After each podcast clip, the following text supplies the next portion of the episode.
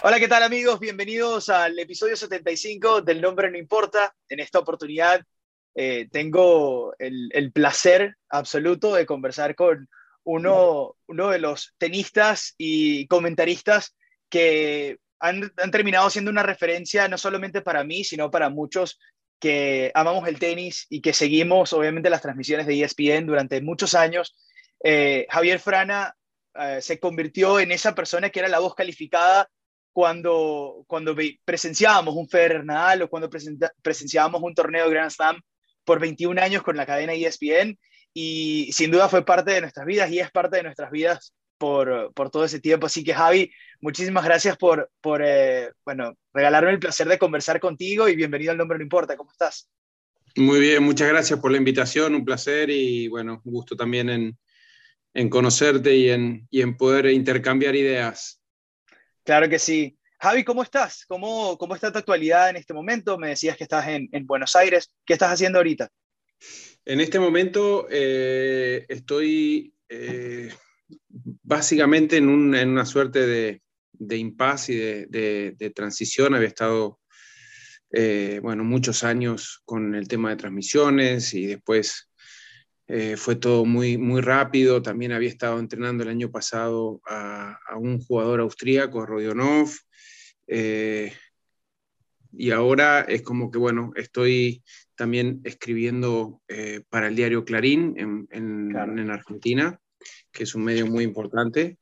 Y, y, por otro lado también como, como en un impasse, ¿no? Es decir, no estoy vacunado, estoy con cierto temor también de, de empujar el hecho de tener que salir y es como que si bien las cosas van mejorando en algún sentido en cuanto a la vacunación y eso, eh, en nuestro caso viene un poco atrasado y, la verdad es que viajar también se hace un poquito más, te diría angustioso, ¿viste? Porque bueno, siempre, está, siempre está el riesgo y así que bueno, todavía en ese proceso de, quedarme un poquito quieto y, atender un poco a la familia de mis padres que, que ya lo van necesitando cada vez más.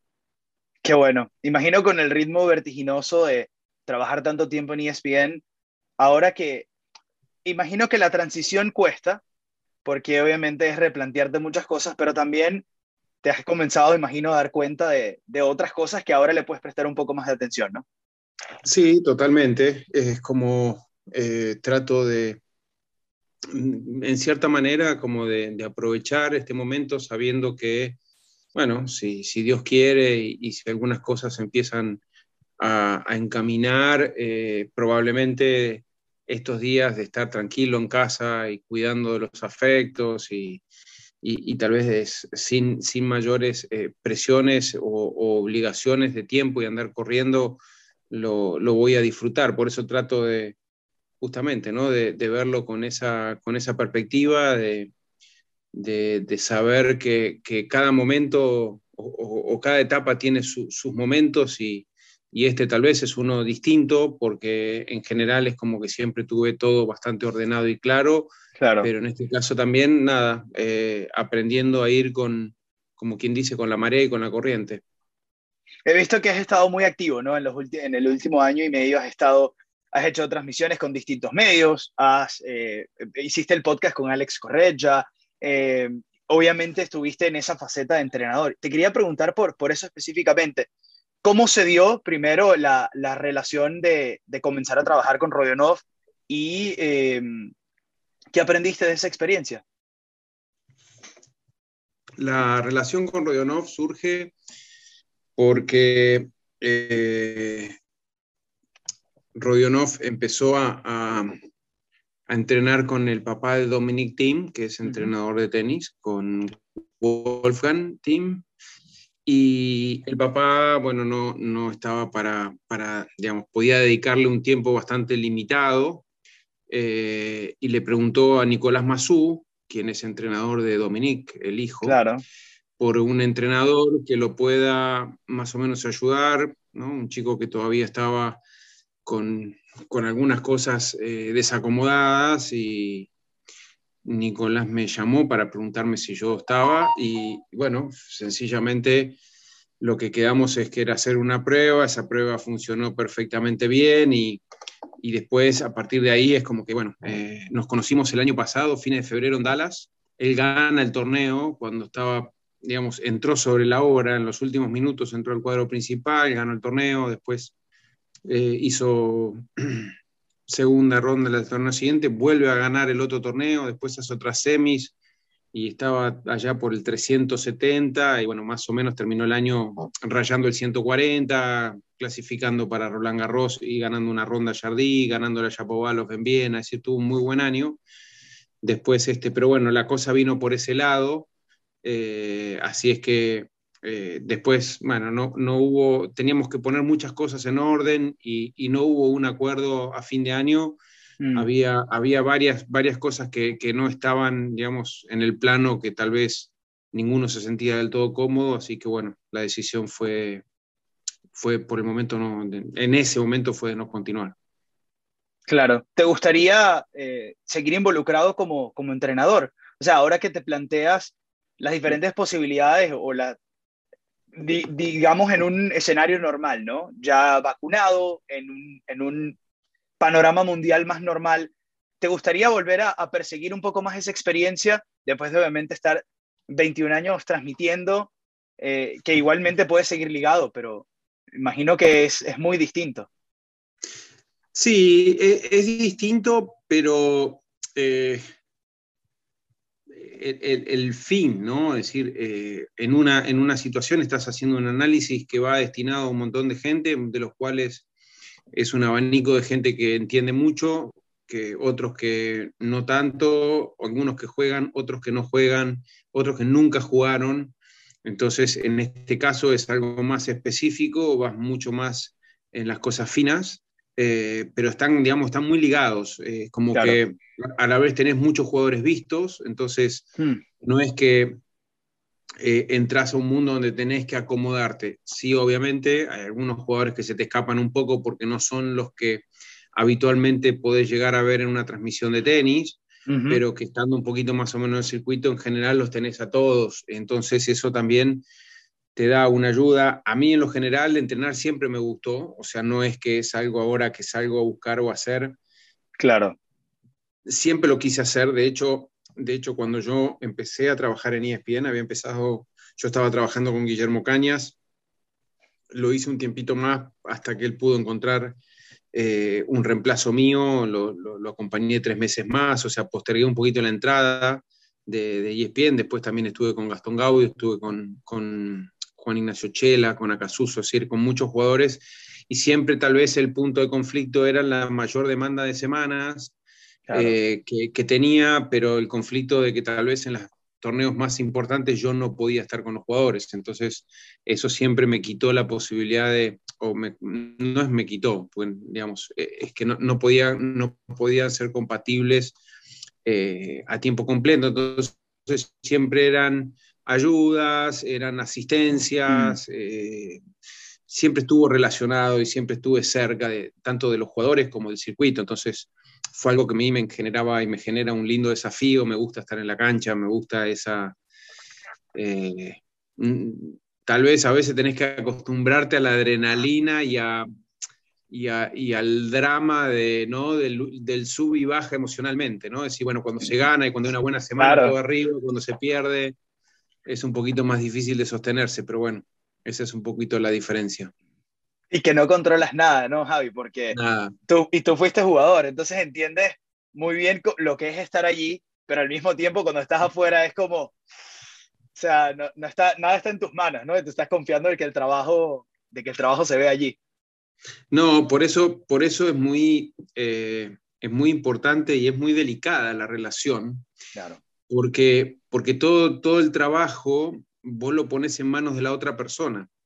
Y, si no está muy en claro que, hay una sociedad, ¿no? Y donde el que entra a la cancha tiene una responsabilidad también por, todo lo recibido por su cuerpo técnico y que no tiene que ver con la obligación de ganar o de tener resultados, sino que tiene que ver con esa devolución y te diría que no tiene que ver ni siquiera con la remuneración económica, o sea, no, no, no pasa por ahí, sino pasa por una retribución, decir, todo lo que ustedes me dan digamos, a tiempo completo eh, y todo el esfuerzo que se hace eh, no tiene que ver exclusivamente con devolverlo con una cuestión económica, sino con el hecho que el jugador cuando está dentro de una cancha de tenis haga todo lo posible por, por ganar y, y, dé todo lo máximo por solucionar problemas y esté, digamos, de la manera en que uno quisiese estar representado dentro de esa cancha.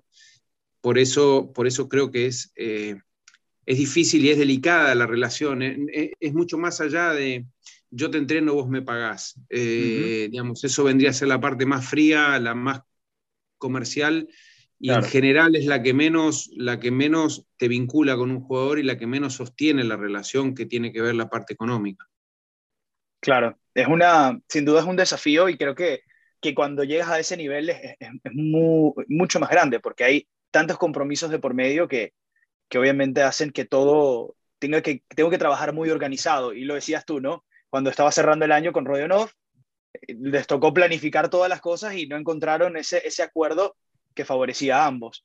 Eh, quiero, ir, quiero, irme más atrás, Javi, a, a tu carrera como tenista eh, y, y, más atrás de tu carrera como tenista, cuando eras joven en Argentina, ¿cómo fue, ese, ¿cómo fue ese enamoramiento con el tenis? ¿Cómo fue esa historia de amor cuando comenzaste a jugar y cuando te comenzaste a dar cuenta que, que, que eras bueno? Sí, esto, esto es como los juegos estos de que vendría a ser una especie de, como Narnia, ¿no? Te metes adentro de, una, de, un, de un lugar donde por momentos eh, es una película encantada y por otros momentos es de encantos y, y, lo vas transitando y lo vas viviendo y, y aprendes a querer eh, absolutamente todo. Creo que ahí es cuando te das cuenta que, que realmente te encanta lo que haces y te apasiona lo que haces cuando, cuando aún en las malas eh, siempre tenés ganas de volver a la cancha y volver a practicar. Eh, pero yo empecé por una cuestión, mi familia, mis padres, yo era muy chiquitito, ellos tuvieron la inquietud de jugar al tenis o de conocer el deporte y se inscribieron en un club que fue en mi, mi ciudad, en Rafaela, en el Jockey Club de Rafaela, y nada, empecé a ir porque, bueno, arrastraba la raqueta y porque los fines de semana era, el lugar donde se iba a pasar. Después empezaron a ir todo, viste, todas las tardes, en las ciudades muy chiquitas, todo es muy rápido, es muy accesible, entonces todo, todo te queda muy cerca. Entonces al tenis, las canchas, la gente iba mucho después del almuerzo, hasta las tres y media, cuatro en algunos casos, que volvían a sus trabajos o volvían recién después de las cinco y media, seis de la tarde, dependiendo de la estación, y, y ahí es donde empezó a ser nuestra nuestro segundo hogar y nuestro, nuestro jardín, extensión de nuestra casa. Y se fue dando sin querer, o sea, no fue algo que yo realmente soñé porque no había un más allá en el tenis. En esa época, la mayoría que, que, jugamos al tenis, muy poquitos tenían la visión, digamos, tenían la realidad, cosa que hoy la tienen todos. Hoy, claro. hoy cualquier chico en cualquier lugar del mundo, eh, si, si, sueña con ser futbolista, está conectado, ve todos los partidos, ve los entrenamientos, ve las, todo, todo ve las conferencias. Acá no, nosotros en esa época casi los conocíamos, pero por, por las revistas y, eventualmente veías la cara de alguien por algún noticiero que pasaba alguna cosa, pero veías muy poco. Entonces, el jugar al tenis para nosotros no había un más allá que jugar al tenis. y, y, eso nos hizo a muchos de mi generación, nada, tal vez poder convertirte en profesional, pero pero porque se fue dando el, camino, ¿no? Y hoy, hoy, hoy, a veces se mira más el final de la película y se olvidan en el día a día para, para poder cumplir ese sueño hay que pasar por un camino mucho más complejo de lo que estos chicos, de algunos casos, esta nueva generación pretende o conoce. Claro, ahora se ha vuelto como mucho más ansioso. Es como si no tengo el resultado, mm, o sea, si no me meto en el top 300 cuando soy, cuando tengo 19, 20, entonces no voy a hacer nada. Sí, y si lo llevas más atrás también, el chico de 12, 13 sueña con ser una de las grandes figuras, pero cuando hace frío no quiere ir a jugar, mm, porque dice, no, hoy no voy porque tengo frío, o, o, a la mañana no va porque, no sé, no tiene ganas, entonces, está bien, no, no, no, hay que, no es una obligación, pero lo que creo es que hay que ayudarlos a separar sin matarle la ilusión, pero a, separar lo que es justamente la fantasía de, digamos, del, sí, de, la ilusión de, ser, ¿no? Eh, si lo vas a perseguir o si simplemente es una fantasía, como cuando jugás y decís, bueno, yo quiero jugar y ser Messi, voy un rato adelante, me pongo la camiseta y me disfrazo de Messi y juego, lo cual está buenísimo. Otra cosa es cuando hay chicos que de repente empiezan a tener, empiezan a vivir el sueño de convertirse, pero porque solamente tienen la raqueta de Federer o se compraron la ropa de Nadal, ¿me Entonces, eso eh, y cuando vos le vas a explicar y ven la, frustración que les da cuando un golpe no les sale, automáticamente es como que ya te dicen, bueno, listo, vamos, ya está.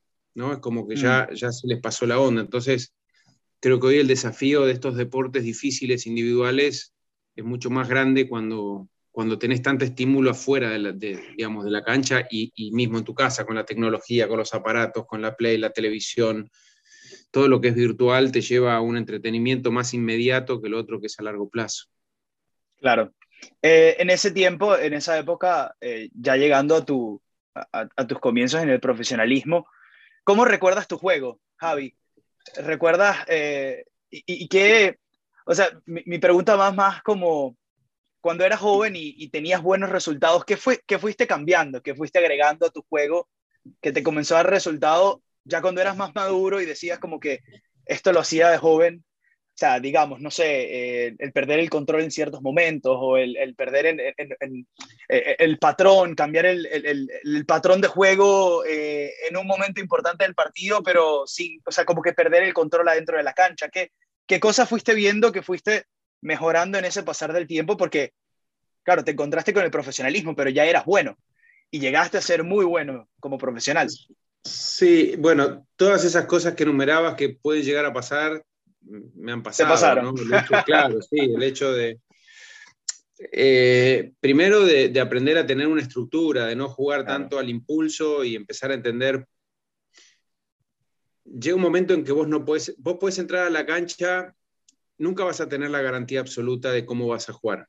Claro. Pero hay momentos que sí empezás a tener una garantía de por lo menos saber que si algo no funciona, vas a tener la capacidad por lo menos de intentar reparar o de, acondicionar y de, de acomodar con otras herramientas. El problema es cuando vos es como que entras este, con una única arma o herramienta y esa herramienta no funciona y no te soluciona el tema. Entonces es como que empezás a estar desesperado y en esa desesperación claramente perdés, la lógica, perdés eh, la línea, perdés el temperamento, se te va la cabeza, se te va todo y eso lo único que hace es precipitar una derrota. Entonces vas aprendiendo a que no puedes solamente ganar cuando todo te sale bien, empezás a aprender a que solucionar problemas es una de las grandes claves para poder tener éxito y poder ganar más de lo que se pierde en un deporte que naturalmente perdés mucho más de lo que perdés.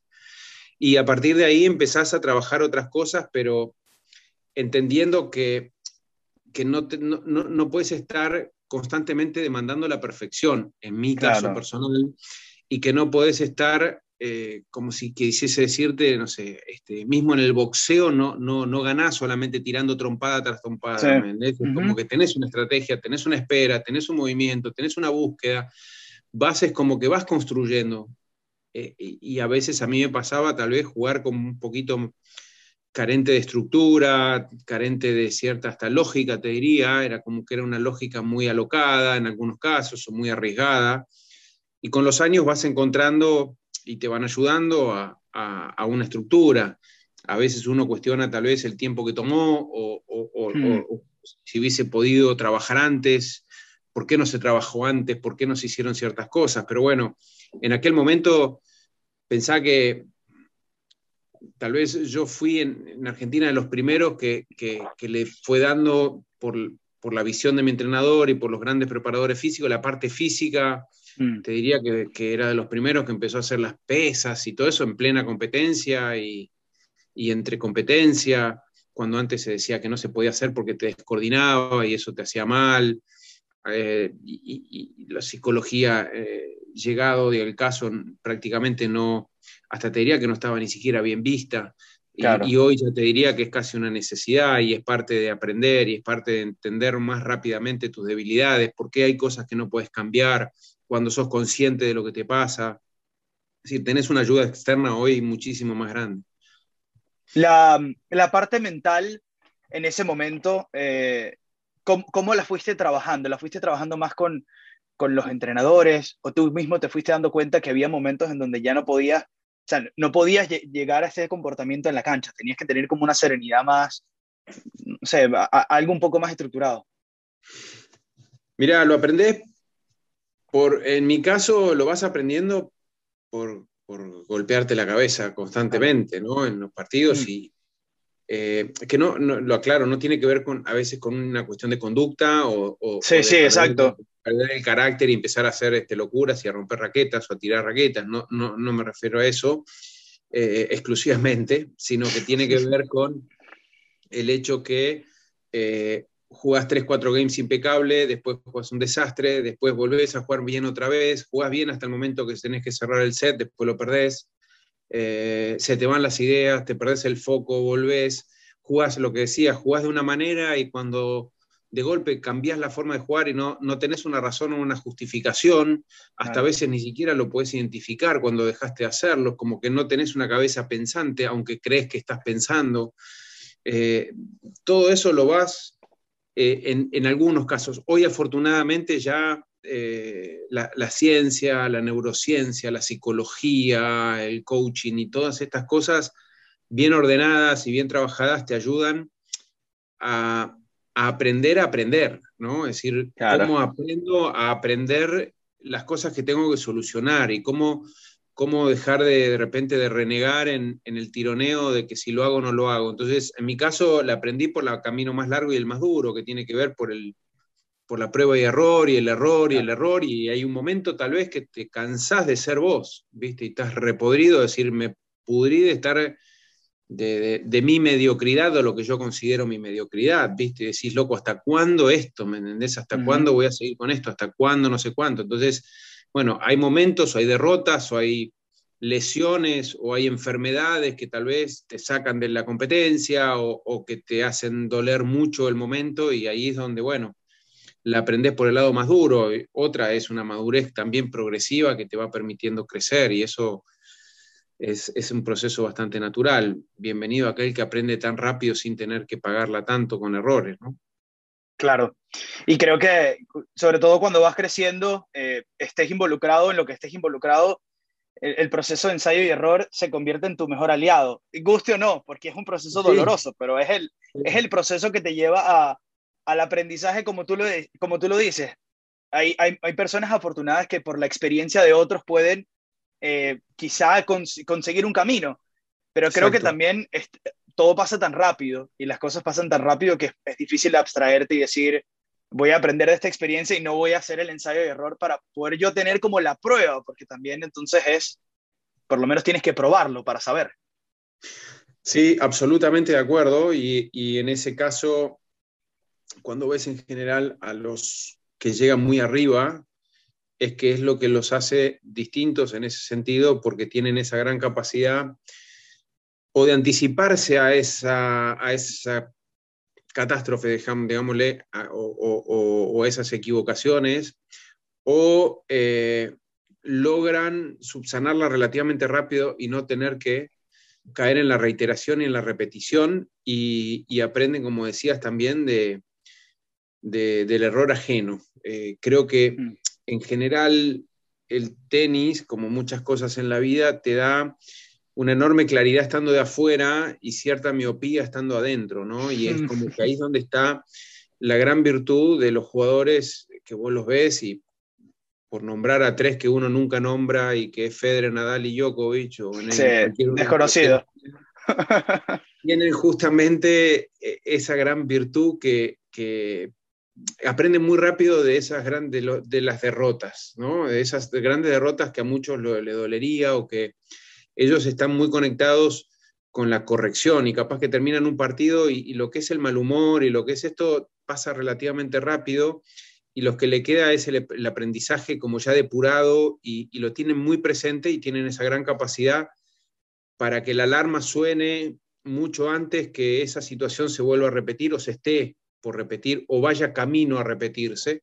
Entonces, eh, también lo que les permite a ellos tener una claridad dentro de la cancha.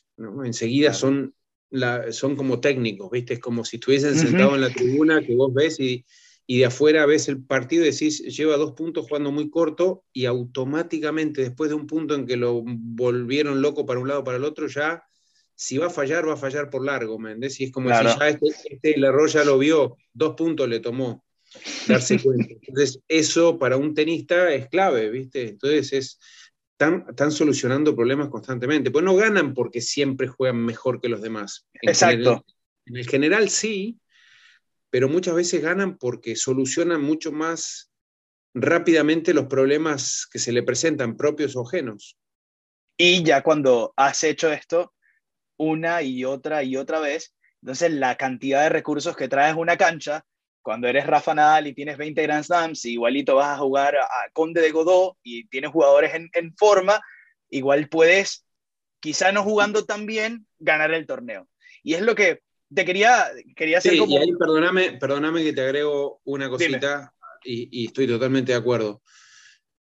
Y tienen la humildad para someterse y arremangarse y, y disputar un partido eh, como, si, como si ganar ese partido fuese uno de los grandes triunfos que van a tener. Y capaz que están jugando con un jugador que viene de la clasificación y ellos, si no ganan el torneo, no tienen, digamos, mayor este, no diría reconocimiento, pero mayor valor para ello. Entonces, el, hecho de lo que es la humildad de, esos jugadores para ir a, entregar lo máximo es, de una nobleza realmente muy, pero muy este, remarcable. Sí, eh, la, capacidad de competir, aún así las cosas no estén saliendo, y de igual, o sea, porque uno dice, pueden tener presión, ¿no? Perder en segunda ronda. En estos días, Djokovic ayer jugaba contra el creo que 240 del mundo en, en, Belgrado la primera ronda y el segundo set se le complicó, se le complicó feo, Javi, y estaba tiro a la raqueta y, y, aún así es como, o sea, a él no le importa ensuciarse, no le importa, eh, doy el ejemplo de Djokovic, pero te quería traer en realidad el, ejemplo de Rafa, pero no le importa ensuciarse con tal de ganar el partido y, no es por, bueno, juega en Belgrado, no tiene nada que probarle a nadie, pero igual es la competencia, ¿no? Es ese factor. Yo quería, como comentario lo decía, pero en verdad quería preguntarte por, yo siento que de los tres, la mentalidad y, y en, general en el deporte, la mentalidad de Nadal es algo que hay que como que estudiar. Es algo impresionante. Yo no sé si tú cuando tuviste la oportunidad de verlo, eh, comenzar a progresar en el ranking, pensabas que iba a llegar o iba a alcanzar este nivel de, de serenidad, porque uno ve a Nadal en una cancha y es, creo que él es naturalmente el que con más facilidad resuelve problemas. Creo que Djokovic y Federer todavía apelan mucho al talento que tienen eh, y también solucionan muchos problemas, pero creo que Rafa es el como el más trabajador de todos y el que más ensucia. Y, quiero preguntarte al respecto de esa mentalidad porque siento que, que es algo que año tras año te sorprende de alguna forma, sobre todo cuando llegas a la gira de polvo de ladrillo y ves cómo, cómo el tipo sigue dominando. Para mí es algo eh, muy admirable, ¿viste? Cuando te dicen, bueno, ¿para quién hinchás? ¿Para quién te gusta más? Claro, claro. Y, y tal vez eh, se te hace muy, muy difícil eh, porque a mí lo, que, yo más a veces admiro es tal vez lo que se hace con cierta naturalidad diariamente o, cada vez que lo haces. Y entrar a una cancha con la misma, llamémosle profesionalismo, olvidémonos de ganas o de pasión o de deseo, porque Nadal parece que todos los días quiere ir a jugar, parece que siempre el mismo partido, es como que parecería una película que está editada y que está muy bien hecha, donde le cambian el fondo, a veces le cambian la ropa, Le, ponen uno de enfrente distinto, pero si vos lo ves a él y vos manejás la parece el mismo partido, no sé, ¿qué jugó? ¿2.500, 3.000 partidos? Bueno, parece que los 3.000 los jugó iguales. Yo, yo creo que habría un desafío de encontrar un partido en todos los que haya jugado en su carrera que vos digas, acá Rafa no tenía ganas de jugar al tenis. O sea, cero y se notó y no corrió, no se movió eh, y eso no existió. Entonces, lograr eso para mí tiene un valor incalculable en cuanto a la admiración que te genera un atleta que puede llegar a hacer eso. Eh, y creo que es algo, es, es un gran ejemplo, pero está en un lugar tan arriba mm. eh, en ese sentido, que a veces eh, hasta los mismos compañeros que no están muy lejos tenísticamente, lo tienen ellos mismos allá arriba en ese sentido, ¿no? Es decir, es como que sabes que eh, es algo medio difícil de igualar, pero, pero es un verdadero ejemplo, ¿no? Y bueno, si en cuanto a superación, creo que los tres lo son en sus, en, sus distintas facetas y alguno más en lo técnico, otro más eh, en lo mental. Comparado y, lo que decías de Nadal, eh, yo creo que él hasta perfeccionó algo que, ya era una virtud para él, que era esa mm. parte de esta parte mental que hablábamos ya de chico, pero que bueno, después terminó siendo una bestia eh, en ese sentido, o sea, no, no, no para de, de querer ganar, de querer solucionar, y como dijo su tío, es de los que más partidos ganó jugando mal. Y, es, es, ese que nunca ha mostrado realmente que no puede ganar. O sea, es ese de, que nunca, nunca ha visto con todas las condiciones adversas, aún así llega mega favorito Djokovic, mega favorito Federer, y él siempre está ahí. O sea, siempre está ahí para competir, siempre está ahí para, para tratar de equiparar. Y ojo, yo no soy yo no soy eh, muy fanático de Nadal, o sea, no, no es mi, mi jugador, pero es que a estos tres, si uno como amante del tenis no los alabas constantemente, es que no te gusta el tenis, porque todos te, todos te dan algo diferente, todos te dan eh, ciertas cosas y todos se, se contrastan muy bien. Y creo que incluso ha sido muy difícil encontrar a lo largo de la historia en un deporte que hayan tres jugadores en, el mismo, en la misma época. Siempre, bueno, tenemos Cristiano Messi, eh, por ejemplo, en la NBA, eh, por ahí LeBron siempre le han intentado encontrar un rival, o Jordan le intentaban comparar con, con Larry, con, con Magic, pero Larry y Magic estuvieron peleando, pero cuando llegó Jordan fue Jordan solo. Y uno nunca ha encontrado que en la misma generación tres tipos prácticamente en 20 años se encarguen de dominar absolutamente todo y esto lo hace muy, muy valioso. Nos hace a todos también eh, privilegiados de poder ver esta, esta generación. Sí, absolutamente es, un privilegio lo que, lo, que hemos, lo, que hemos podido, lo que hemos podido vivir. Eh, yo creo que son eh, tal vez, digamos, una manera de graficar lo que, lo que estábamos comentando, intercambiando. Creo que hay veces que eh, el único jugador en el que si no ves el resultado del partido, si no tenés ni idea del resultado y ves un poquito, con el único que no tenés ni idea, o mejor dicho, crees que siempre va ganando, es Nadal, hmm. corporalmente. Porque a veces vos lo ves a Djokovic y si lo viste mucho, vos lo ves moverse, su cara, su gesto, decís, mira, puede que esté ganando, pero no está contento como está jugando, o sea, no se siente cómodo. Capaz que va 4-2 arriba, o 5-3, o 3-1, pero no, no, el tipo, te das cuenta que el tipo no, no, está ganando, no está jugando bien. Entonces, ya medio que te da, una, te da un termómetro de algo, de algo que no está funcionando bien y que probablemente no esté ganando. Con Federer a veces lo puedes ver un poquito también en algunos casos en su motivación y, y, te podés, ahora con Nadal es como que vos lo ves y no te, nunca, te, nunca te dice que está mal, nunca te dice que va perdiendo y capaz que va 5, no sé, 6-2 abajo, cosa que no le debe haber pasado mucho, 4-1 abajo y, vos no sabés si va ganando o va perdiendo, ¿me entendés? Probablemente te confundís y crees que va bien, que va ganando. Claro, es lo, es lo, que ha sido la norma normalmente.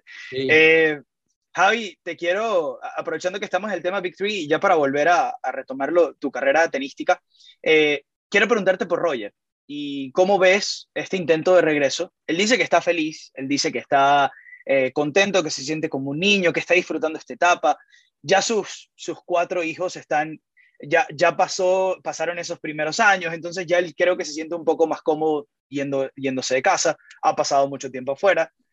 Pero tenísticamente y realísticamente, ¿cómo ves tú a un Roger de 39 años, punto de cumplir 40 en agosto, y, y enfrentándose sobre todo a, a los, a los Sinner, a, los Alcaraz, a los Tsitsipas, eh, que son jugadores obviamente que están alcanzando un nivel, sobre todo Tsitsipas, Rublev, esos que están ya en este momento en el top 10, el mismo Sasha, que, que parece que obviamente en un gran slam si las cosas están por lo menos normales, pueden aguantar esos cinco sets sin problemas. Y parece que ahí es donde está Roger, creo que es el, gran desafío que tiene.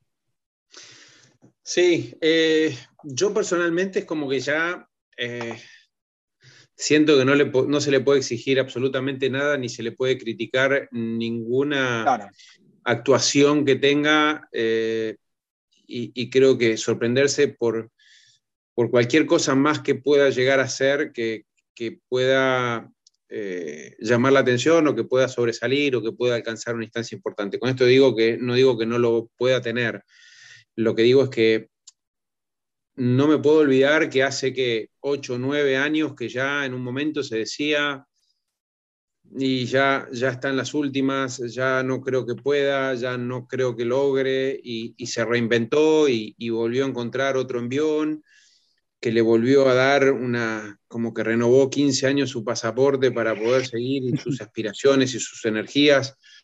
Entonces, ya la verdad es que lógicamente que el tiempo es invencible, ¿no? Es decir, como cuando a veces te preguntan, y los de la nueva generación, y mira, los de la nueva generación tarde o temprano van a estar arriba porque el, por, si, no es por, por, una cuestión de, desarrollo, de mérito, de nivel, va a ser porque el tiempo también está a su favor. Entonces, claro. Eh, lo de Federer me parece que ya exigirle, yo creo que que haga lo que sea mientras lo disfrute y quiera seguir jugando al tenis, a mí en lo personal es como que yo dije ya hace tiempo que para mí Federer no tiene ranking, digamos, ya, ya está, mm. ya, ya es de los que decís, este no tiene más ranking, si es 20, 30, 8, 11, 4, 2, ya, ya está, ya es Federer, listo, ya entró en otra, en otra dimensión, entonces, ojalá que por sobre todas las cosas, eh, nada, se siga sintiendo muy cómodo dentro de la cancha, más allá del resultado, y que eso le permita jugar mucho más o un poco más todavía para seguir disfrutándolo.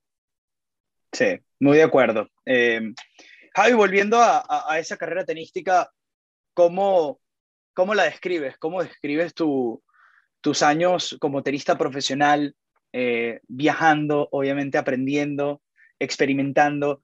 Y, teniendo, teniendo éxitos, ¿no? Ganando torneos ATP, llegando a ser 30 del mundo, ganando Roland Garros mixto, eh, teniendo una carrera también muy buena en dobles. Eh, ¿Cómo, recordando esa, esa etapa, cómo, cómo, la recuerdas y, cómo la describes para ti? Sí, mejor recordarla que compararla con lo que uno venía recién hablando, ¿no?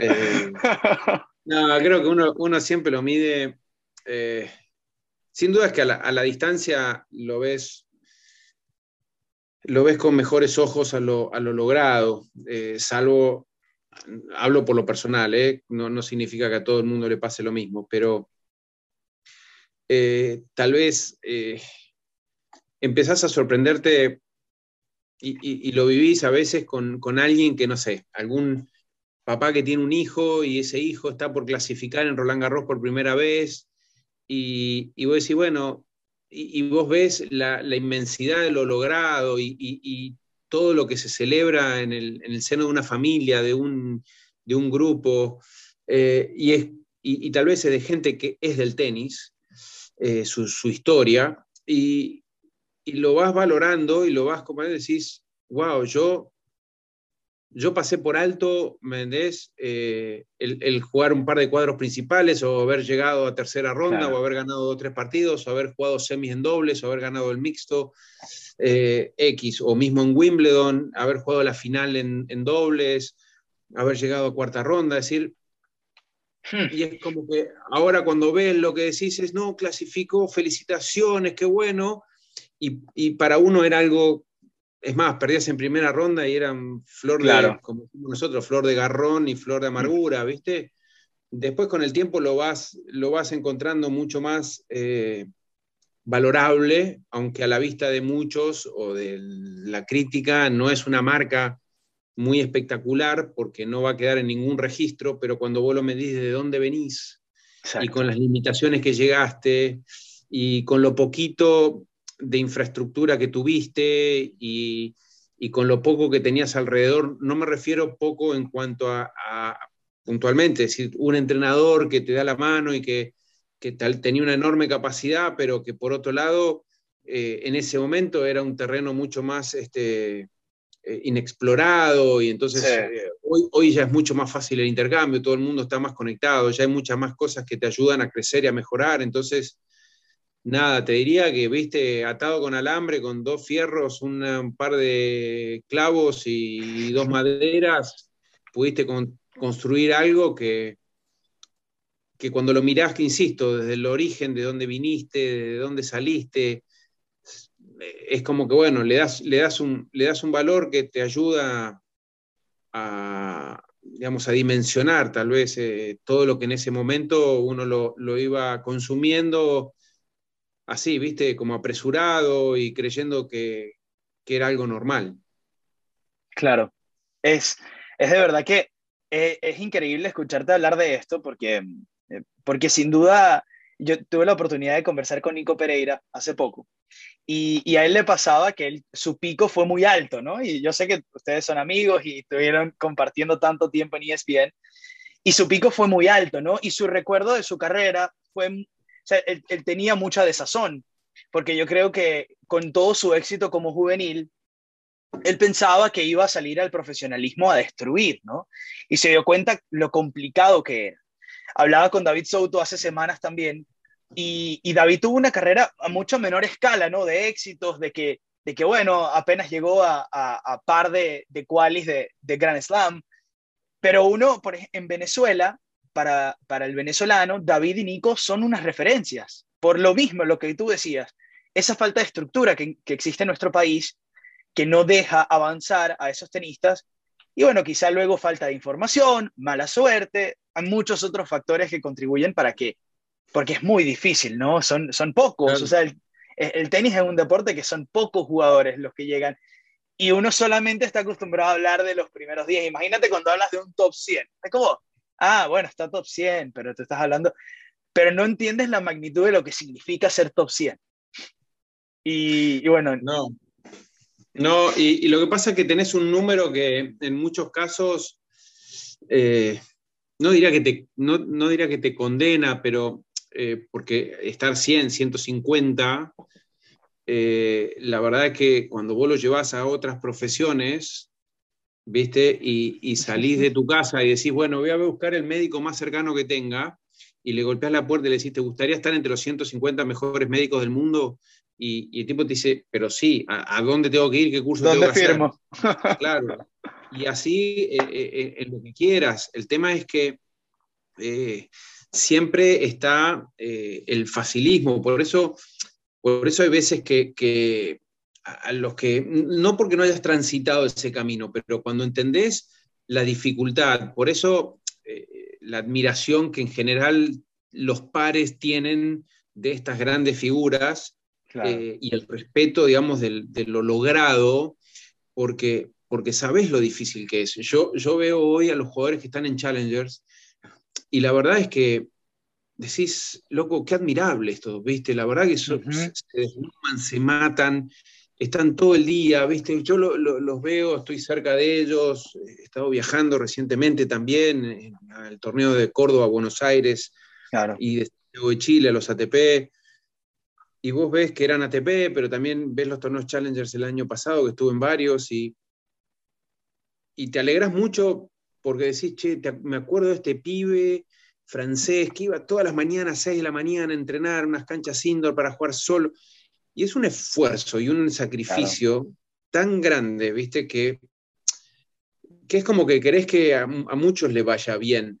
y, es realmente impresionante lo que, el, esfuerzo que hacen por perseguir un sueño. Entonces, eh, es algo que, que, ojalá la gente pueda, pueda valorar y no creer que, lo que hace Schwartzman, lo que hizo Del Potro, por nombrar, por nombrar digamos, terrestres un poquito más cercanos, eh, o lo que hizo en su momento Guga, el Chino Ríos y toda la Legión y, todos los jugadores argentinos y sudamericanos, es muy difícil de lograr, eh, es muy de pocos realmente, pero eso no significa que los que, los que están atrás y los que la están peleando, digamos, no sea realmente eh, impresionante también lo que hacen, de la manera en que lo hacen, porque te aseguro que a veces el nivel que ves en Challengers y partidos de Challengers no están muy lejos de una tercera ronda de un Gran Slam. O sea, no, no hay una diferencia que vos digas, ah, sí, en algunos partidos puede que sí, pero,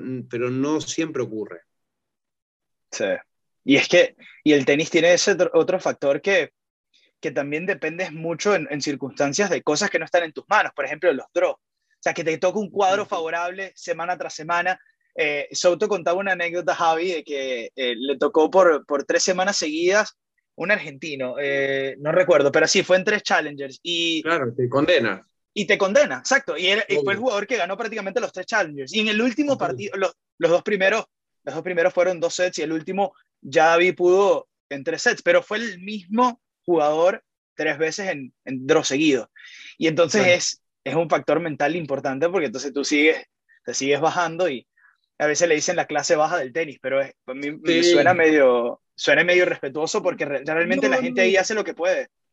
No, son, son, son laburantes, o sea, son trabajadores, viste, que yo lo digo con, con todo respeto, es como, viste, es como hay veces que uno como tenista es como un taxi, ¿viste? Tenés que estar todo el día en la calle trabajando y todos los días sumando y todas las semanas sumando de a poquito, de a poquito, de a poquito y de, ¿viste? Y de, de, apuchitos para tratar de, de, ir construyendo un futuro y en algún momento, como le pasó a, no sé, a Podoroska el año pasado en Roland Garros, que te llega, ¿no? Desde la quali, te llega a semifinales de un torneo de Grand Slam y, revierte su carrera de la noche a la mañana, prácticamente en el sentido de resultados, me refiero, porque no es que eh, lo trabajó y lo, lo, planificó, pero, pero la verdad es que sí, es, es, es, un deporte muy, muy difícil, es muy... Te diría que a veces hasta, viste, ingrato, porque porque vas mejorando y los resultados, lo que vos decís, ¿viste? Decís, luego no pego una y cuando agarras más o menos envión, nada, te puede pasar que se te, se te plantaba un buen cuadro y capaz que hacías semis o final y, por qué no ganarlo y tal vez te tocó una primera ronda, es Este, justo un, un tipo que, que sabes que con ese puedes tener problemas, pero bueno, no, no tenés esas ayudas, pero bueno, hay que estar hay que estar siempre atento para cuando se presenta la oportunidad, ¿no? Que si uno tiene la posibilidad de sobre, sobrevivir y sobreponerse, en algún momento también los vientos te soplan a favor. Javi, cuando en tu carrera, estas son una doble, una doble cortica, eh, en tu carrera, ¿cuál fue el momento que, que, te sentiste más cómodo en una cancha? En cuestión de, de recursos, de, de la parte mental, esa es una. Y la otra, ¿cuál fue el, el mejor jugador con que jugaste. O sea, eh, me explico. Ese jugador que tuviste partido, porque tú tuviste partidos con Sampras, por ejemplo, pero a lo mejor en, en, ese partido o en algunos partidos decías, bueno, si juego en este día, hago esto, puedo ganar. Pero ¿cuál fue el mejor que tú dices, wow? A ver, eh, la, la, primera era... Eh, el momento que más más cómodo estabas? O sea, en ese ah. momento que estabas como en, tu superpoder. Mira, eh, yo creo que tuvo que ver eh, el momento en el que empecé a entender el juego. Eh, mm. Y eso fue, tal vez coincidentemente, con, no sé si el, te diría con los últimos años de mi carrera, eh, fue como que de golpe empecé a entender, eh, cuando llegué justo acá a la, final del torneo de, Buenos Aires, un año, que perdí con Alex Correcha 7-6 en el tercero, es como que me empezó a pasar de jugar con adversarios muy, muy buenos, Emilio Sánchez, Carlos Costa, decir, españoles que eran muy duros y que para mi forma de jugar eran casi imposible ganarles en polvo de ladrillo, Karel Novacek o otros jugadores.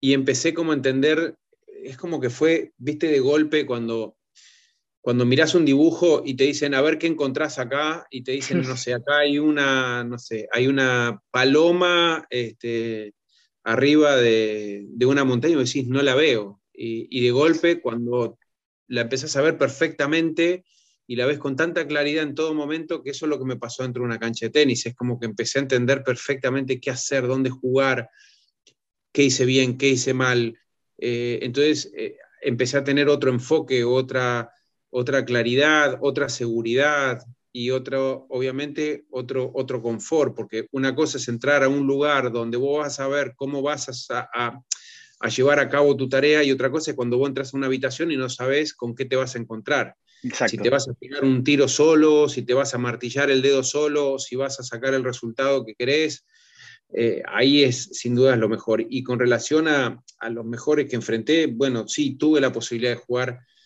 con Becker en un buen momento de él, con Agassi, con Sampras, eh, con Edberg, eh, y te diría que tal vez con el que más impotencia sentí fue con Agassi. Mm. Que tal vez fue el que más inspirado estaba, porque cuando jugué con Sampras, que fue sobre el final de mi carrera, el anteúltimo torneo. Claro. Yo jugué muy mal, pero él jugó horrible también. Eh, mm. Fue en Queens. Y, viste, cuando estás jugando un partido, decís, la verdad, Sampras está jugando pésimo. Y yo, a diferencia increíble, porque tenía cierta ya mm, seguridad y solvencia, no pude solucionar en todo el partido mis problemas. Decía, loco, si no, hoy estaba para. De hecho, perdió en la ronda siguiente, creo, o, en la siguiente, o sea, no, no avanzó mucho. Y yo me da cuenta que yo estaba jugando muy, pero muy mal, pero, pero decís, hoy, hoy si quería dar una sorpresa, era hoy. Lo que pasa que, bueno, yo hoy estuve mm, prácticamente, como decimos nosotros, ladrando, ¿no? Claro. Eh, no vine, no vine. Y, con Agassi en Roland Garros sentí cierta impotencia porque no lográs nada de lo que querés hacer. Y no porque no, lo, no, porque no lo estés haciendo, sino porque no te deja. Claro. Entonces ahí es donde tal vez te diría que en la cancha donde más impotencia sentí pudo haber sido ahí. ¿Cómo fue esa transición cuando ya decidiste retirarte?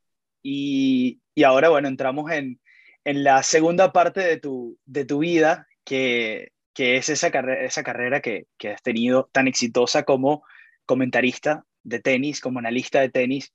Eh, ¿Cómo fue esa transición, Javi? Eh, en esto, bueno, preparándome para la entrevista veía eh, una foto que colocaste en tu Instagram hace poco con, con Alex, con Alex Correggia, en donde le estabas esperando tu turno para hacerle una entrevista. y obviamente, bueno, luego lo curioso que eran cercanos en el tour y posteriormente, años después, hicieron un podcast juntos, pero ¿Cómo fue esa transición de, ok, eh, cuelgo la raqueta y cómo se fue presentando la oportunidad de, de ESPN? Sí, fue como muchas cosas en la vida, siempre tenés la, suerte a veces de, ¿viste? De, las cuestiones casuales, fortuitas y, y, que mucho tienen que ver con, con esas cuestiones de, de, la casualidad. Yo había dejado de jugar en ese año, que fue el 98. Eh, y bueno, yo dejé, perdón, yo dejé 97, 96. Yo tuve una complicación eh, con, el oído cuando dejé de jugar. Eh, me tomé esos seis meses del 96, a fin de año me encuentro en una cuestión social, en la inauguración de una presentación de una cerveza extranjera en Argentina, eh, que era de un conocido y amigo del club en el que yo iba y fui a esa presentación. Me encontré con una persona, Carlos Mariani, que en ese momento su señora era la que organizaba toda la parte del evento y todo el, catering y, y la, el agasajo y la, la ceremonia. Y, él era manager, había sido promotor de tenis y había estado en la Copa Davis en Argentina y era el que hacía un torneo que en aquella época se llamaba el Topper South American Open o el Abierto de la República. Y yo tuve una buena relación. Y ahí, ¿qué haces? ¿Cómo estás? ¿Qué esto, que el otro? Carlitos, ¿cómo te va? Y me contó qué estaba haciendo. Él era jefe de programación, uno de los directores de programación de ESPN le conté lo que me había pasado, que había dejado de jugar en, Wimbledon y que ya llevaba unos seis meses de que no Me dijo, bueno, déjame averiguar, déjame ver. Este, esto fue un, tiempo más tarde. Y bueno, eh, finalmente en 98 eh, empecé a, me dijo, déjame que me gustaría ver si podemos, y ahí se dio, y bueno, después empecé a hacer, iba a ser Australia ese año 98, en enero, pero no se pudo y, arranqué en, Roland Garros del 98, como mi primera experiencia en la, televisión, que después derivó en algo muy lindo. Pero bueno, lo que te digo, las vidas, viste, eh, yo tuve, había tenido eh, tiempo antes una hepatitis que me tuvo seis meses en, cinco meses encerrado, casi como estas cuarentenas que, todavía seguimos viviendo. Eh, y veía, veía lo que había de tenis, ¿no? Y entonces, sin querer, es, como que sos televidente y, a veces dejabas de coincidir con el que comentaba en el momento y si para mí iba por este lado. Entonces, tenía un poquito esa idea y creo que me ayudó un poco también el haber sido espectador para después tener esa posibilidad. Y me encantó, lo, lo, lo disfruté mucho desde el principio y, y siempre mi consigna fue entender que no era la cuestión protagónica lo que yo iba a decir, la gente quiere ver el partido de tenis y nada, sino la idea es acompañar con cosas que le puedan tal vez permitir o la intención de que puedan verlo de mejor manera y, engancharse más con el deporte.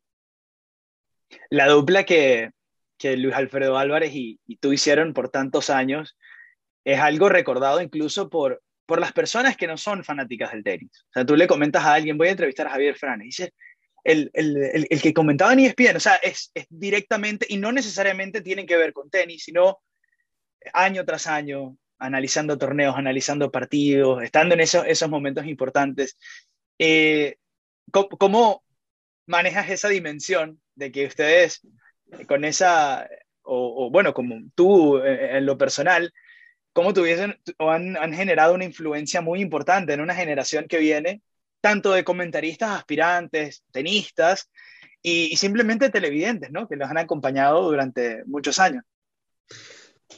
Sin duda es que es un, creo que un logro enorme que conseguimos como equipo con Luis, con Luis Alfredo, y que creo que los dos eh, tuvimos esa química y ese entendimiento eh, que, parecería ser algo lógico y, que se debería dar con relativa facilidad, pero que no es así, hmm. que primero que no teníamos ninguno de los dos ni la intención de ni de sobresalir, ni de imponernos el uno al otro, ni y entendíamos que nosotros no éramos los protagonistas y y creo que pudimos mantener a lo largo de todos los años esa, misma posición y, creo que fuimos eh, trabajando para que eh, la transmisión tenga, a ver, para que te des una idea, yo me emocionaba cuando empezaban las transmisiones o empezaba la final de un gran slam o, el primer día y estábamos en la cabina, en el estadio, y él hacía la presentación o, donde estuviésemos y, de repente hacía una presentación porque era un momento importante y te digo, o sea, es como que decís, espero que esto sea largo, pues yo no puedo hablar, o sea, te, la emoción, viste, de, la música, de, viste, hoy, viste, y te largaba con esa cosa, y es como que había una admiración mutua, creo, ¿no? Por lo menos de mi parte es inmensa, y, y nos complementábamos porque sabíamos quién tenía que entrar en cada momento sin tener ni que mirarnos. Creo que hubiésemos podido transmitir a ciegas que no nos hubiésemos pisado porque, porque cada uno sabía perfectamente dónde le tenía que dar la pelota al otro y, cuando un punto eh, yo no tenía que participar porque no tenía que dar una explicación, porque la emoción de lo que se había vivido no merecía ni una explicación técnica ni un número estadístico aparecía su voz y aparecía su espléndida este, habilidad para, pintar un, cuadro de lo que estaba pasando y en otros momentos para desanudar algo que estaba ocurriendo en un momento tan tenso, tal vez la pelota me la pasaba a mí, entonces en eso éramos muy, muy generosos y la gente nos dio un reconocimiento que nunca lo pensamos que, y que no lo hacíamos para eso, lo hacíamos en cumplir y en respetar justamente a la audiencia eh, en saber que no éramos los protagonistas y la verdad que yo hoy no lo puedo terminar de, eh, como asimilar. sí, asimilar, ¿no? Es decir, cuánto, cuánto se generó y cuánto la gente sigue valorando y todavía te digo, me pasa que llevo casi ya dos años sin estar en la televisión y todavía, viste, cuando hay partidos importantes, tal, te extrañamos, te extrañamos, te extrañamos. Para mí es es infinito el cariño que me dan y yo no tengo cómo agradecerlo. Javi, eh, ¿cómo, fue, ¿cómo fue la salida? Yo sé que dejaste, obviamente lo, lo comentaste por Twitter, eh, y algo que nadie obviamente quería que pasara. Hay casos eh, famosos de, por ejemplo, Luis Omar Tapia, cuando sale de ESPN también salió por una puerta de atrás, una persona que tuvo mucha influencia, diría que una influencia en, otro deporte como, como la tuya, Álvaro Martín, que también fue hace poco una, una de las referencias también, otra voz eh, que, que, ha acompañado la NFL y la NBA por años. Eh, ¿Cómo fue esa salida de, de, de ESPN después de, tanto tiempo? Sin duda que fue inesperada y si algo no me voy a cansar de, de aclarar es que yo no tuve ni exigencias, este, por el contrario, bajé, mis, bajé, la, bajé donde estaba, de donde estaba, eh, no, no, puse ningún tipo de exigencia, cero, no fue algo que yo propuse, había un acuerdo vigente, en la cual se me obligó a, a, repautar todo. Y, y claramente, eh, digamos, toda esa nueva barajar y dar de nuevo cuando había cosas que todavía estaban eh, en vigencia, eh, tuvo un perjuicio inigualable y con reducciones que, que, que si no, no, no, puedo, digo, no, esto está equivocado, o sea, que después pareciese como que decís, ¿cómo, cómo puede ser esto? ¿no? Pero bueno, eh, por sobre todas las cosas, creo que tal vez lo que, lo que eh, uno lamenta es que primero que era algo que era, no, estaba en no estaba en los planes, no, no era no era previsible verlo porque la verdad es que creo que el trabajo que estaba haciendo era, era bastante valorado y con Luis estábamos en un excelente momento porque ninguno se sentó arriba de, del qué bueno, qué buenos que son y nada por el estilo, estábamos siempre los dos eh, tratando de, darle una vuelta y de cada uno evolucionar y cada uno mejorar. Eh, pero bueno, tal vez el hecho de, Creo que a veces se pueden llegar al mismo fin de no continuidad, pero, pero las formas, este, bueno, son las que tal vez te dejan, te dejan un poquito más eh, con cierta herida porque fueron muchos años y la verdad es que eh, en el fondo, viste, no hay que confundir el nombre de la empresa con, quienes tal vez tienen decisiones que pueden ser respetadas, pero bueno, tiene que ver con las formas también con las que se llevan a cabo. Interpretando un poco lo que, lo que me dices, Javi, siento que, que con la, tú no estabas teniendo unas pretensiones estratosféricas ni nada por el estilo. No, no, yo no subí mis pretensiones, para hacértelo más concretos, cuando vienen las situaciones, como que yo no tuve ni mayor posibilidad de intercambio en, en el contrario, es como que tuve que hacer un par de situaciones donde yo dije, bueno, bueno, no vamos a ver, vamos para abajo con esto, bueno, vamos para abajo con lo otro, y no tuve ni siquiera respuestas. Entonces, bueno, nada, es como que fue, fue sorprendente en ese sentido. Lo, lo, que, lo que decía era que, por lo, por lo que me cuentas, yo siento que se, sentiste al final que se te faltó el respeto un poco. O sea, no por, no por el nombre Javier Frana, sino por, bueno, que yo estoy aquí colaborando. O sea, yo aquí estoy, vamos a, vamos a sentarnos a hacer esto y fue como, bueno, ok, o sea, que no, no queda de otra. Mira, siento que se pueden hacer las cosas mucho mejor cuando, eh, me parece que cuando una persona durante más de 21 años no faltó nunca a su trabajo, dio siempre lo máximo, no llegó tarde ni dos minutos, eh, se mostró siempre súper profesional, eh, que tenía una enorme amistad con, todos los que estaban atrás de las cámaras y atrás de los controles y, y, todo era, creo que había maneras mismo de llegar a un fin, pero, pero de una manera por lo menos de, una cara a cara, de una reunión, de, un, mirá, lamentablemente, eh, acá es como que, bueno, pareció como si nada, como que si no hubiese habido una relación previa, como si, si no hubiese habido una, hasta te diría, una cierta amistad con, mucha gente que tenía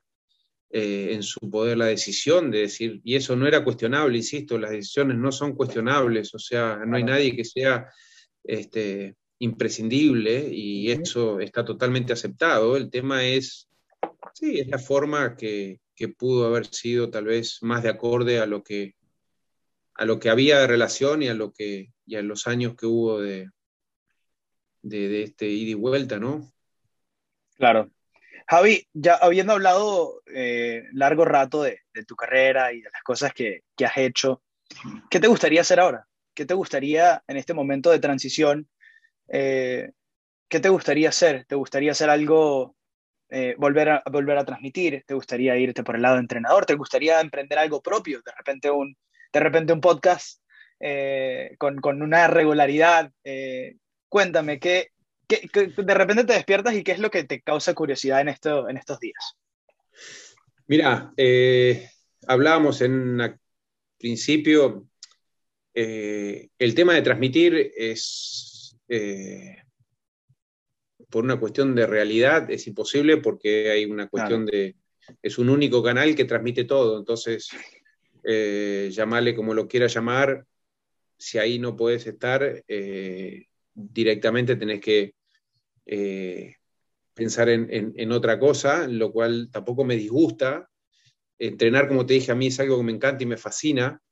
Eh, y por suerte es como que, digamos, va todo relacionado al estar ligado cerca del tenis, ¿no? Y, poder, eh, creo que me siento, el hecho de haber estado tantos años constantemente en el día a día estás como actualizado y, si en algo trato de hacer es constantemente estar renovado y, renovar eh, mismo las ideas y los conocimientos y cotejarlos y, seguir creciendo y evolucionando, pero, pero va, bien, va más que nada por ese lado y por otro lado también el hecho que creo que con los años ya tiene más que ver no con la persecución o la búsqueda de, que de lo que hagas tenga que trascender, sino que me llene a mí, ¿no? Y de repente no es que si no entreno a un jugador que está entre los 10 mejores o 20 mejores del mundo, este, no voy a salir en los diarios. Y la verdad que eso ya no es algo que a mí nunca me, nunca me interesó,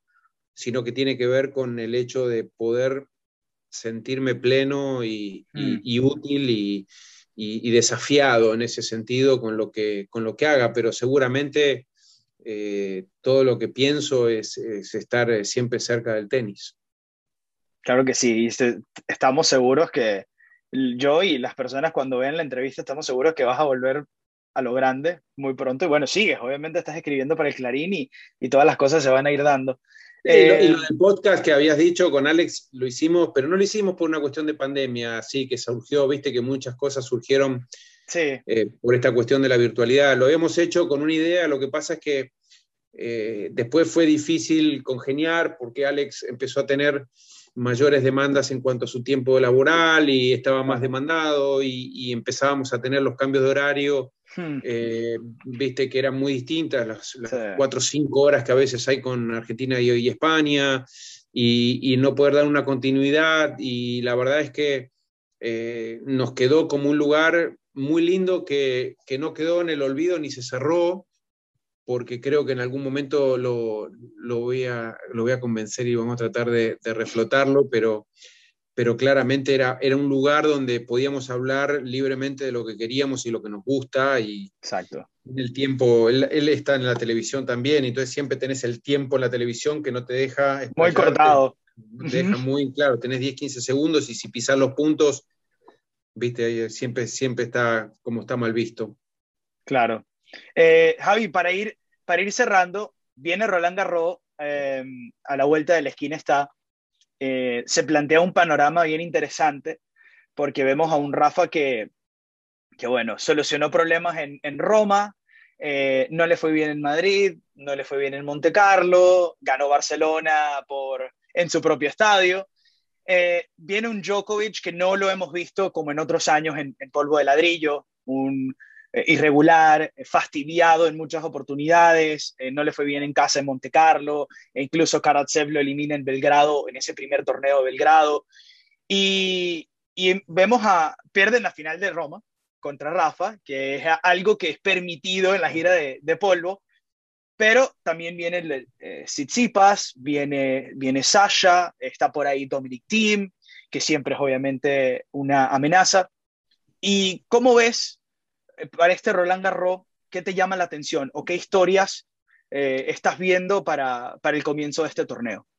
Yo creo que la, la, la, foto que plantaste y que mostraste e, es un poco esa la realidad, ¿no? Con un Nadal que todavía sigue marcando una cierta diferencia y que si no tiene, digamos, ningún traspiés y ninguna cuestión con partidos a ganar 3 de 5, 5 sets, lo que llaman partidos largos, digamos, él tiene un poquito más de ventaja en ese sentido, eh, más allá que físicamente cada vez le va costando más el sostenerlo por una cuestión lógica. Eh, me imagino que Djokovic va a afinar un poquito más este, su juego por el torneo, porque también le da margen, porque le da tiempo. Uno cree que Tim puede, no lo sabemos, puede encontrar cierta eh, conciliación con, esa, con esas ganas y con esa energía y, recuperar un poco su juego. Y después queda abierto. La verdad es que te da la sensación que, es muy difícil predecir un, torneo. Siempre lo fue, aunque siempre Nadal estuvo muy, muy arriba pero bueno, eh, yo creo que tampoco uno tiene que creer que Nadal eh, va a ser para siempre. Lógicamente que, dada las circunstancias como están, todavía sigue siendo tal vez el favorito, pero por otro lado, eh, bueno, tenés que tener mucho cuidado que no se te trabe ningún partido de cuartos, porque se te complica las semis y después llegas exhausto y, no tener ningún problema físico. Entonces, e, está muy abierto y, creo que eso está, es lo bueno de, este torneo que genera, genera muchas expectativas, ¿no? Y, puede, haber, puede haber alguna que otra sorpresa. ¿Hay algún jugador que, que te llama especialmente la atención? Quizá no en Roland Garros, pero por ejemplo, este año eh, Karatsev ha sido una de las grandes historias, ¿no? Por, por, por aparecer de la nada. Eh, yo he visto a, un Mateo Berretini que creo que ha hecho unos, unos avances inmensos en su juego para establecer como una continuidad, ¿no? Ya es top 10, ya es una realidad, pero eh, ¿hay algún jugador que te llama especialmente la atención de, no necesariamente Next Gen, pero que, que, pueda tener algún, alguna marca especial? Mira, eh, creo que todos tienen algunos momentos o tienen muchas virtudes y cualidades eh, de las cuales en algunos casos todavía le cuesta sostener como para, para imponerse eh, claramente y notoriamente al resto, más allá de Karatsev lo que, lo que ha logrado de, viniendo desde muy atrás e instalarse y, mantenerse muy arriba, por lo menos en esta temporada.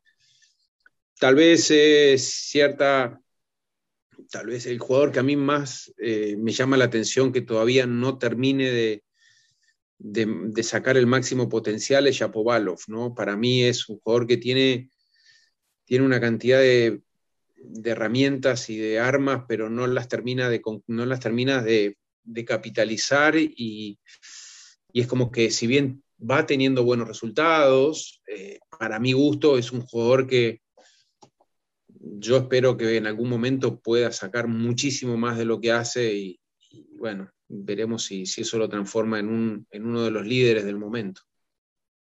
Claro. Em, para ir eh, cerrando, tengo unas corticas, unas corticas, Javi, para, para cerrar. Em, ¿cuál, ¿Cuál fue tu mejor momento en una cancha, en una cancha de tenis? Eh, un momento diferente a la que te preguntaba, el mejor momento como te sentías jugando. El mejor momento que disfrutaste, que fue una celebración, fue un triunfo, o quizás no, pero ¿cuál, cuál ha sido uno que, el primero que se te vino a la mente? Y cuando en el, en el dobles, tal vez de, de, la medalla, cuando se ganó y cuando se jugó por medalla y cuando estuvimos en los Juegos Olímpicos en Barcelona, fueron muchos momentos muy agradables. Tengo muchos eh, otros también, Copa Davis tenés y claro. entrar a una final de Wimbledon de dobles, pero, pero esos fueron momentos muy, muy lindos. Eh, tu golpe favorito, si te tuvieses que quedar con uno de tu juego.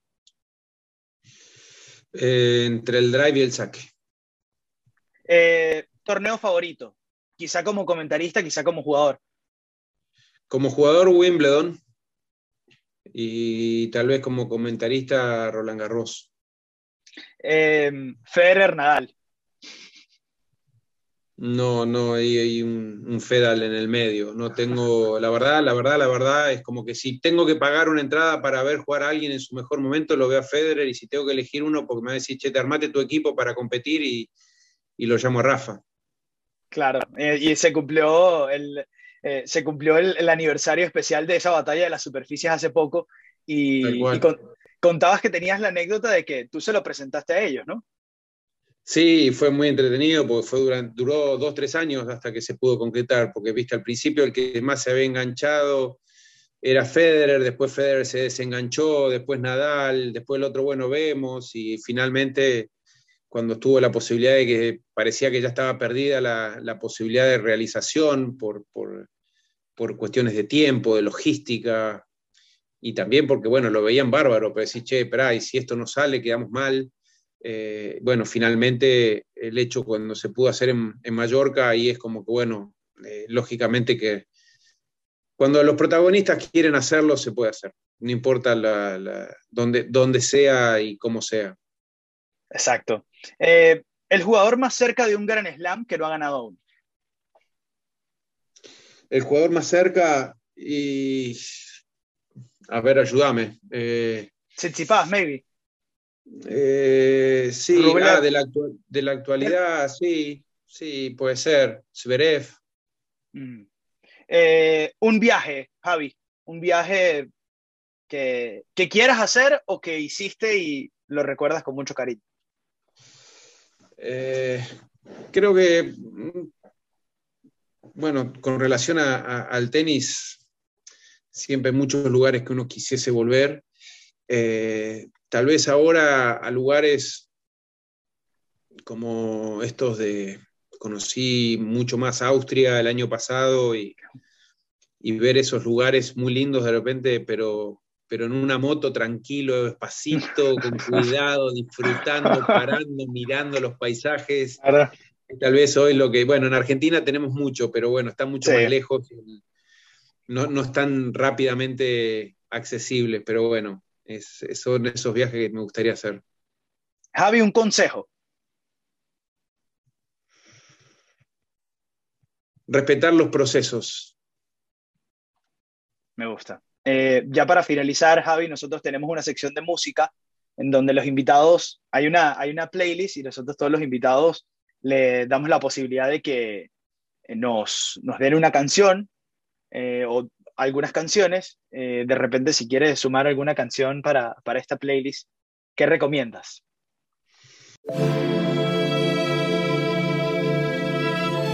Listo. Sinceramente, eh, a ver. ¿Te vas a ir a, te vas a, ir a, las últimas escuchadas? Sí, a ver si, si voy a ir. No, qué sé yo, nada, es como que.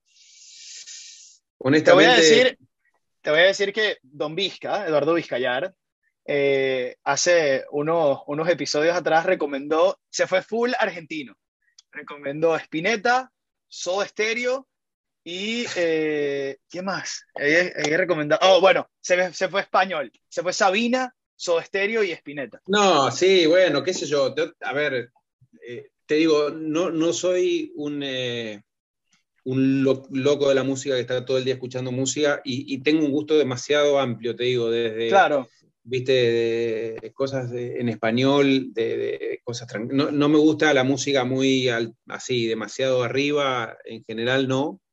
Entonces todo lo que tiene que ver con un poco más, más tranquilo, pero te digo, me puedes, viste, desde, desde, no sé, desde Maná hasta, hasta los Guairas. Okay. como que no, no, no tengo ninguna preferencia exclusiva, pero tengo sí como muchas canciones de muchos artistas distintos que me gustan. Una, una sola. Puede ser de Maná. Y de Maná, la que, ¿cómo se llama? La que. la que apareciste en mi vida y como es esta... Me curaste las heridas. Y me curaste las heridas, Exactamente, por ahí vamos. Eh, uh, bueno, la vamos, a, la vamos a conseguir después. Esa la vamos a ver, no me la acuerdo el nombre. Javi, de verdad que te agradezco muchísimo esta charla, este tiempo de, distendido, de, poder hablar con, sin un tiempo definido. Eh, para mí ha sido un completo placer tener la oportunidad de, de conversar contigo, de preguntarte cosas que obviamente siempre me han generado curiosidad y de conocer más a, a esa referencia y a esa persona que, que admiro y que, que, bueno, que no me ha defraudado a lo largo de los años y que no me sigue defraudando, más bien superó mis expectativas. Así que gracias por, por este tiempo. No, un placer enorme, muchísimas gracias a vos, la verdad que un gusto y, y fue, fue muy ameno, de hecho, no sé, fue un par de una horita y y algo larga y pasó volando. Así que muchísimas gracias. Espero que todos los que lo escuchen lo hayan disfrutado también. Muchas gracias. Javier Fran en el episodio 75 de El nombre no importa. Nosotros nos encontramos aquí en otra oportunidad. Chao, chao. Chao.